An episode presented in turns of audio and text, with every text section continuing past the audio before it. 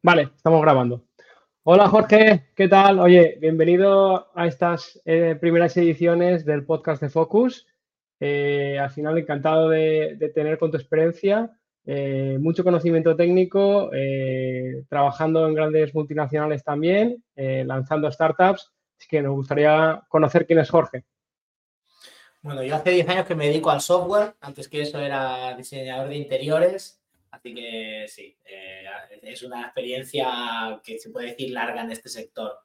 Bueno, primero que nada, obviamente, gracias por invitarme y por contar conmigo. Me encanta el nombre del podcast, Focus, que era como el lema del día cada vez que nos encontrábamos eh, por los pasillos, así que creo que hace mucho honor a quién eres tú y a lo que intentas transmitir.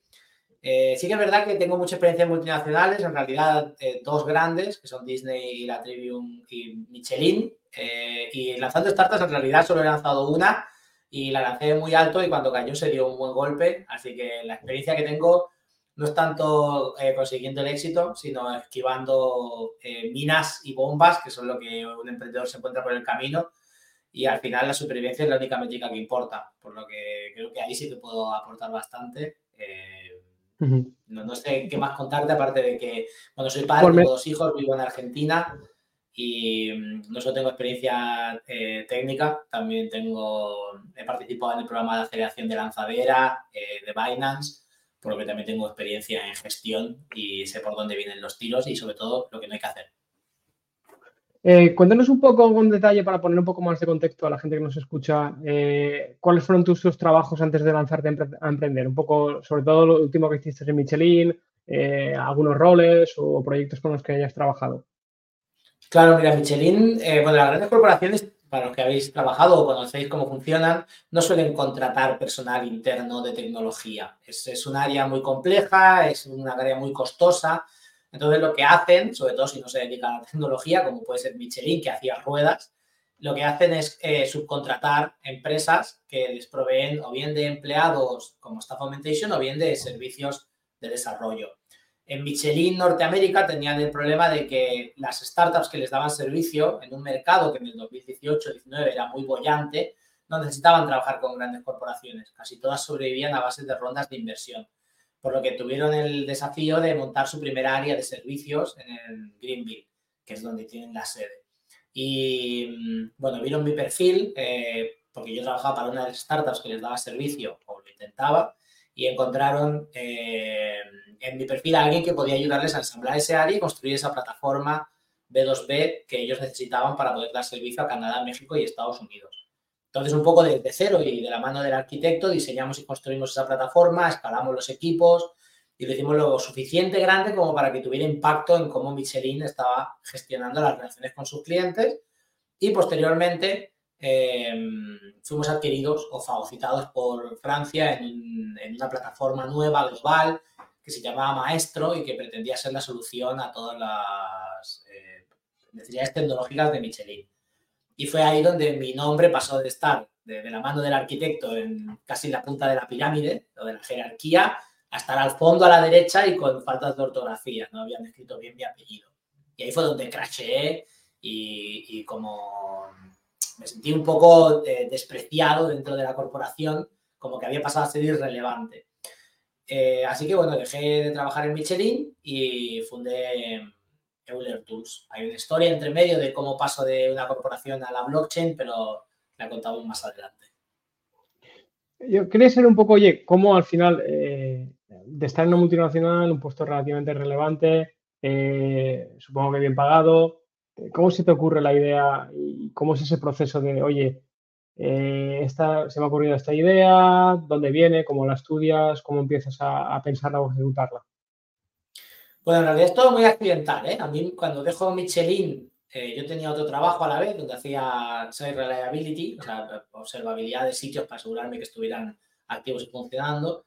Y cuando dejo Michelin, Michelin me paga el último sueldo en una cuenta de Argentina que hacía, no sé, cinco años que no utilizaba. Entonces, obviamente, ese dinero como que queda en el limbo y medio desaparece.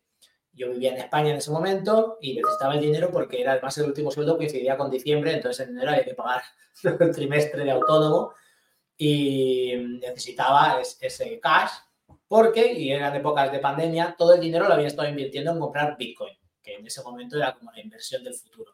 Y no venía mal esa inversión, había crecido bastante, entonces... Eh, ¿Qué año era? bueno, hablamos del año 2020, diciembre del año 2020.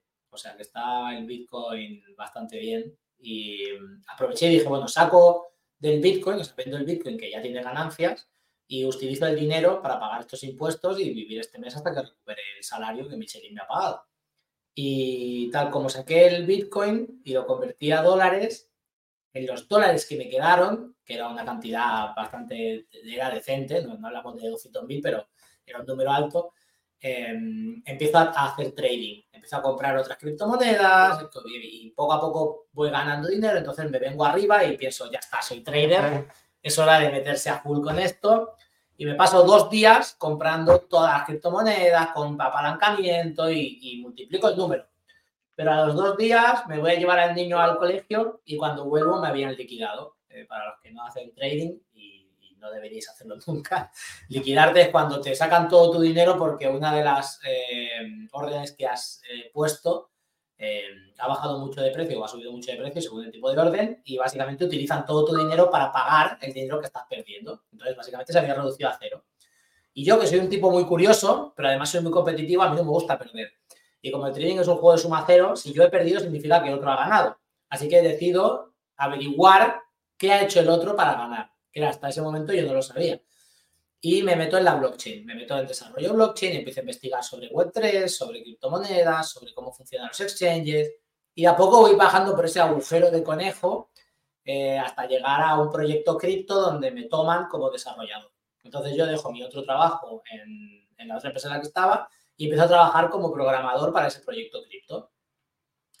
Y a la vez que entro a trabajar ahí me doy cuenta de que la tecnología es un fiasco. O sea, es una tecnología que va años por detrás de cualquier tecnología, que es hiper ineficiente, que además no es nada fiable, que todo está eh, encriptado, por decirlo de alguna manera, o sea, que es súper difícil de leer. Entonces yo empecé a proponerle a este proyecto donde había entrado a trabajar ideas. Le digo, podríamos hacer esto, podríamos cambiar esto, podríamos poner esta, este, este valor, lo podríamos sacar de este otro sitio. Y ellos me dicen, mira, nadie está haciendo esto, no es algo que nosotros queramos hacer, pero es una buena idea para montar tu propio proyecto de, Web3 y hacer un icono, un lanzamiento inicial de criptomonedas y financiar tu proyecto con esta, con esta metodología. Entonces yo dije, bueno, ¿y qué hace falta para eso? Porque claramente no, tengo ni idea. Y así fue como empecé eh, Euler Tools. Eh, había que elegir un nombre, había que hacer un token, había que hacer una página web, había que hacer un white paper. Me lié la manta a la cabeza y en 30 días puse todo en marcha y arranqué este proyecto de Web3 que me llevó dos años y medio eh, levantar, construir y validar, validar que no era válido, pero validar. Y bueno, aquí estoy. Hoy ya no trabajo en Web Tours y la startup eh, ha cerrado, pero bueno. La, ah, has, hecho un poco has, hecho un poco spoiler. ah, no, es verdad. Bueno. Eh, ¿Cómo fue el proceso este? Eh, no, va todo sin edición, aquí va, el pelo todo. Eh, al final, ¿cómo fue el proceso ese de decir, oye, antes construiste tecnología o primero sacaste o, solo la tecnología necesaria para lanzar el token? Claro, yo, el, problema de los founders técnicos, que tú lo has visto en lanzadera, es que los founders técnicos nos encanta construir tecnología, pero no, no sabemos qué es lo que soluciona esa tecnología. Nosotros construimos tecnología porque sabemos pero no encontramos un problema que solucionar, sino que buscamos el problema una vez que tenemos la tecnología construida. Entonces, a nosotros lo que nos pasó es construimos toda la tecnología necesaria para hacer ese token, para hacer ese proyecto, para empezar a, eh, salir a la venta y empezar a ofrecerlo. Y nos costó mucho eh, poner todo en un contexto de esto es lo que arreglamos. Entonces, bueno, construir un token fue sencillo. Eh, usábamos un estándar eh, lo cual era básicamente forquear un contrato y desplegarlo con otro nombre y cambiar los tokens. Había un proceso de marketing brutal detrás de eso, el, proceso de construir una comunidad de cero que soporte el proyecto fue, fue un proceso increíblemente costoso, eh, días trabajando 20 horas sin dormir, porque tienes que hacer contactos con todas las eh, otras comunidades, con otros proyectos, hacer partnerships, influencers, redes sociales, construir los canales de Telegram, poner moderadores, eh, definir tópicos del día, hacer entrevistas, hablar con la comunidad, ensamblar de cero algo que no existe, es, siempre muy costoso, sobre todo si no tienes experiencia y no hay nadie que te conozca. digamos que tú, en lugar de, de, haber eh, visto una necesidad o de construir un producto para un cliente, lo que hiciste es eh, hacer eh, el producto necesario para lanzar una oferta de, para de un token, ¿no? Sí, hay un, problema común en los emprendedores es que confunden problema con necesidad. Solo porque algo sea un problema no significa que alguien necesite una solución a ese problema. Yo vi un problema que es que los datos que yo necesitaba para, para hacer mi trabajo eran incorrectos.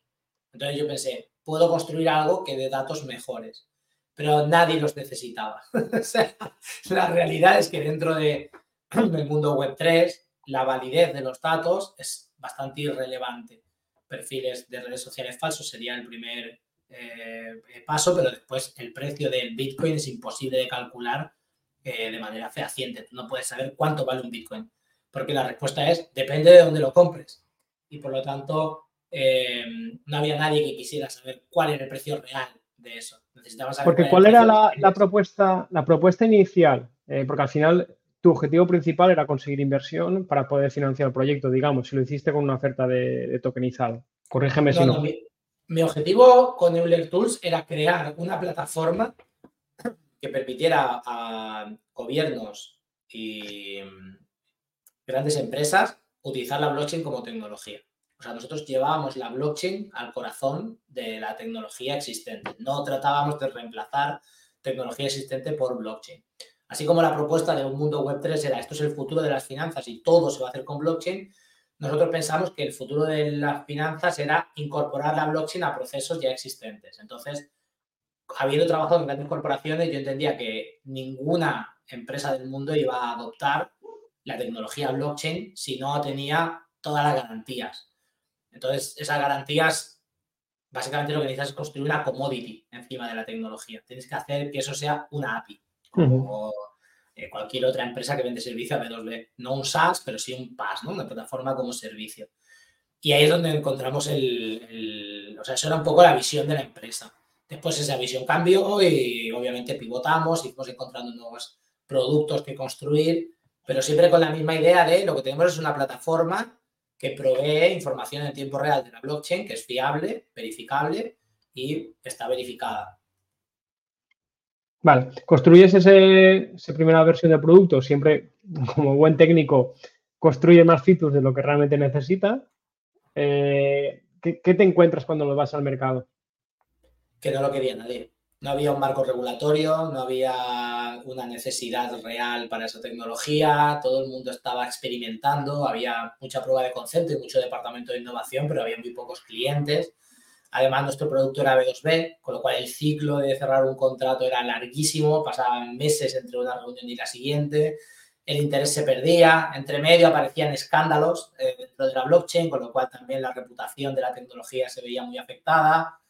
Y mm, además de eso, la oferta de servicios era tan amplia, porque había muchísimas features, que era imposible explicar lo que hacíamos. Ya había un punto que, los, la gente de ventas no tenía ni idea de lo que vendíamos. Era como, no sé, anda y ofrecerle lo que necesiten, porque no teníamos un foco, que por eso me hace tanta gracia que el programa se llame Focus, porque es algo que tú siempre me decías, pon foco, pon foco. Y como yo no puedo poner foco porque yo hago muchas cosas y no lo entendía hasta que me di el palo que si no pones foco es porque no sabes hacia dónde tienes que ir, ¿no? Es como tener un faro. Cuando dicen pon foco no se refieren a averigua qué es lo que estás haciendo, se refieren a busca ese faro y ves hacia allí. Y claro, al final pues son consejos que son muy fáciles de decir, pero son difíciles de tener. Y ahora que estoy haciendo productos, o sea, yo ya he tenido otras startups, es que al final dices, hostia, es que es muy fácil perder el foco. Y al final tú también, también es complicado porque tú estabas con el hype del blockchain, lo que digamos ahora está pasando con la IA, y yo eh, creo recordar, o sea, que no te costaba eh, cerrar reuniones de ventas. No, nosotros tuvimos miles de reuniones. Yo he hablado con, altos ejecutivos de empresas que en mi vida pensé que iba a conocer. Mi, mi LinkedIn pasó de ser todos reclutadores de tecnología a ser todos C-levels de grandes empresas. BBVA, fondos de inversión, Telefónica, tenía reuniones uno a uno y hablábamos de igual a igual sobre tecnología y sobre cómo podríamos implementar o construir, pero realmente, como te digo, todo era discovery, eran todas reuniones de discovery, de quiénes son estos y qué están haciendo. Qué interesante, si lo necesitamos te avisamos. Y ahí terminaba el ciclo de ventas. No había un follow, no había un contrato que firmar, no había un qué ponemos en el contrato que vendemos ni cuánto cuestan estos servicios. De hecho, a día de hoy no tenemos precio para lo que hacíamos, que eso es una señal clara de que tu startup no vende nada. Si tienes un montón de servicios y ninguno tiene un precio, no los estás vendiendo. Y es imposible que los monetices porque no sabes cuánto valen. Así que eh, ahí es donde el, foco, o sea, donde me, dio un poco el, twist, ¿no? De decir, lo que estoy haciendo no, es, no está mal, pero cómo lo estoy haciendo sí es, la manera incorrecta. Y al final un poco, cuéntanos, eh, porque al final fueron casi dos años, creo, no recordar, o más de dos años. Eh, principio lanzas, nadie lo quiere. Eh, cuéntanos un poco, indagando más sobre el proceso ese al final, porque tú al final ahí seguías desarrollando. Eh, ¿En qué te basabas para seguir desarrollando? Lanzar nuevas features, a ver si, si podían un poco es una historia un poco rocambolesca porque nosotros lanzamos eh, con muchísimo hype, eh, tuvimos muchísima repercusión, salimos en medios de, blockchain y cripto bastante reconocidos, algunos pagando, otros no, pero eh, en Twitter levantamos muchísima comunidad, juntamos 15.000 followers en, dos días, 12.000 personas en Telegram. Fue un lanzamiento muy, muy bueno y a los 30 días el mercado de criptomonedas pinchó totalmente pinchó, tipo, se fue a la ruina, 80%, 90% de pérdidas. Entonces, claro, la empresa en la práctica quebró al mes de nacer. Al mes de nacer, todo nuestro patrimonio valía cero. No teníamos valor en el token, no teníamos valor en la liquidez. Todo el equipo se había marchado y yo me quedo solo trabajando durante todo un verano, tres meses eh, intensivamente. Se había quedado solo una persona, que era la persona que llevaba la parte de marketing y redes sociales, porque era tipo, alguien se tiene que quedar pero no había casi ni dinero para pagarle. Y mm, en octubre de 2021 el mercado empezó a repuntar. Y nosotros empezamos a repuntar con el mercado, entonces la comunidad volvió a crecer y este, este líder de marketing también se empezó a hacer su propio nombre, entonces trajo también mucha más comunidad y el precio del token alcanzó de nuevo un precio bastante decente comparado con el precio de salida. Y ahí fue donde escalamos equipos, contratamos gente y demás. Entonces yo ya había terminado la primera versión de la plataforma, yo solo. Y era hora de pasar a hacer una versión 2. Entonces empiezo a atender eventos, hago contactos con AWS, me postulo a lanzadera eh, y a partir de ahí voy como reinventando un poco lo que, lo que hacíamos. Pasamos de ser una empresa que trataba de vender esa tecnología porque sí, a tratar de construir productos monetizables. Tenemos un shift o un cambio a una mentalidad más de producto. Tenemos que construir productos que la gente quiera pagar. Entonces empezamos a construir una aplicación cliente para poder visualizar los datos que teníamos en la plataforma empezamos a construir eh, contratos inteligentes dentro de la blockchain que permitan operar las, criptomonedas. Y a partir de ahí empezamos realmente a copiar otros actores del ecosistema, pero con nuestros datos. Entonces teníamos oráculos, teníamos exchanges, teníamos un DEX aggregator. Un poco de la idea era, si ellos están ganando dinero con la misma tecnología o con el mismo producto, pero mejor tecnología, nosotros también podemos ganar dinero. Y cuando claro, tú lo que hacías era producto, producto que veías, producto mejor. Claro, nosotros teníamos, mejorábamos productos existentes porque teníamos mejores datos, que era lo único que realmente estábamos haciendo bien hasta ese momento, era sacar mejores datos de la blockchain. La realidad es que ninguno de esos productos era rentable. Fue un descubrimiento que, nos, que aprendimos a las duras. Nosotros copiábamos productos que pensábamos que ganaban dinero y cuando los poníamos en marcha y hacíamos números decíamos, es imposible que esta gente gane dinero, porque yo no gano dinero con sus mismas métricas entonces, si yo estoy en pérdida, él está en pérdidas también. Y ellos, claro, funcionaban con rondas de inversión. Nosotros en donde no eh, fuimos excelentes eh, fue en levantar capital Web3.